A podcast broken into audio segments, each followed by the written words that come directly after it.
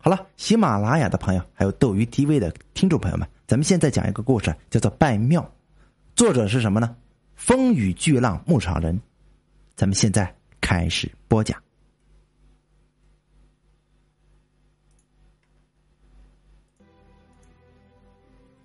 我姥爷呢，曾经告诉我，中国是礼仪之邦，其细微的表现就在门槛上。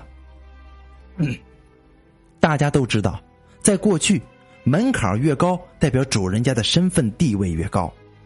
本来门槛只是为了方便让人用锁门的，不过后来呀，就表现为文明的象征了。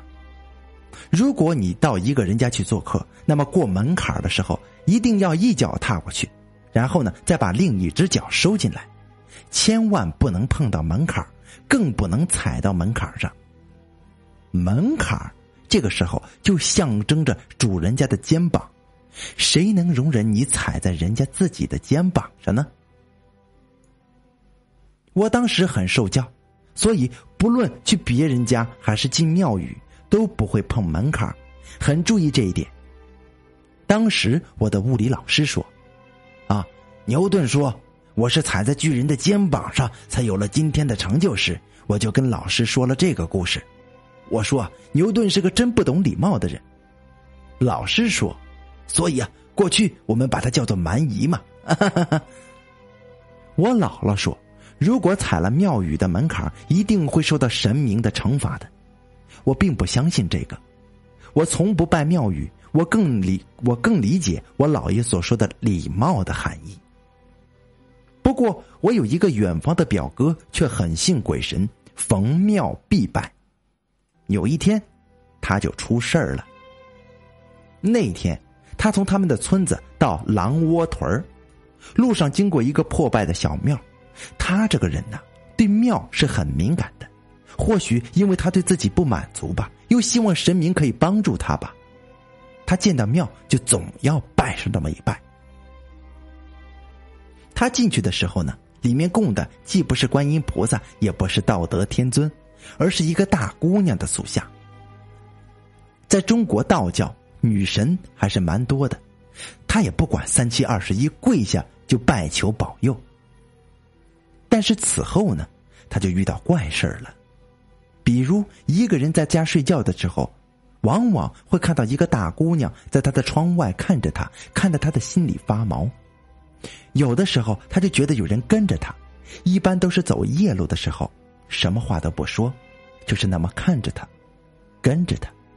他担心被鬼给缠上了，而且是个很难缠的鬼，他都要崩溃了。他就去找了神婆，神婆说：“哈，他猜对了，加十分。”确实被鬼缠上了。这个鬼呢，很显然是个女鬼，因为他都已经看到了那个女鬼在窗外看着他了。不过呢。这个女鬼和我们想象的鬼不一样，啊，挺漂亮的，也就十六七岁的样子吧。要说这是个豆蔻豆蔻年华二出头的小姑娘来缠咱们，咱们乐都来不及呢。可偏偏就是这么一个女鬼，虽然女人和女鬼只有一字之差，但却是谬以千里了。哦不，不是一首《千里之外》就能唱得出他们的不同的，他们是两个世界的人。真真的，两个世界的人鬼殊途，因为人与鬼接触了，阴气就吸收的多，这样人体就会阴阳失调，这样人就会得一些器官上的疾病或者内分泌紊乱。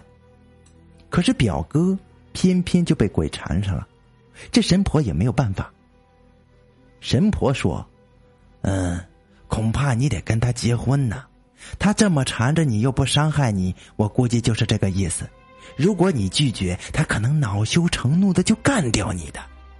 啊哈！但是如果你跟他结婚了，也就是冥婚，那么你的阴气入体太多，到时候你还是个死。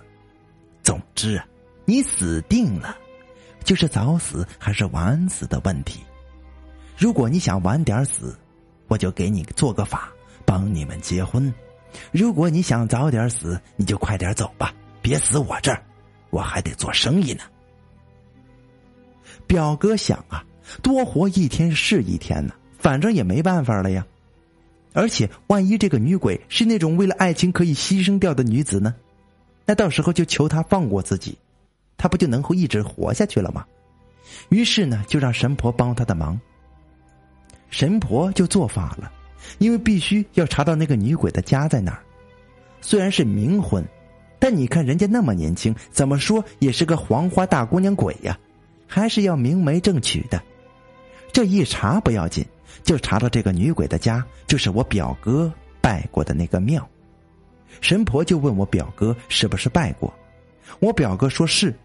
神婆说：“傻小子，哈哈，不是什么庙都能拜的，这可不是神庙，而是姑娘庙。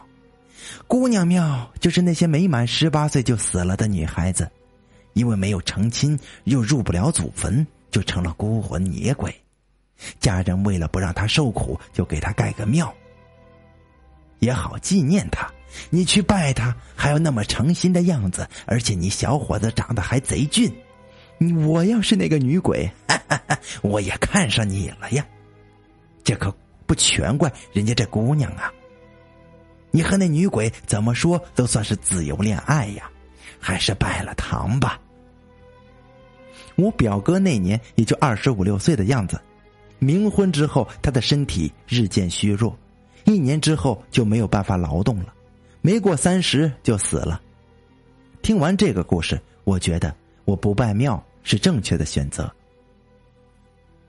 有一种酒叫女儿红，女儿出生时把酒藏起来，等到女儿十八岁出嫁的时候拿出来喝。可是如果女儿未满十八岁就去世了，那么那酒就叫做花雕。我更喜欢喝花雕，却不喜欢拜庙，因为不是所有的事儿都是那么的浪漫而又凄美的。好了，这就是我要为您讲述拜庙的故事，希望您能够喜欢。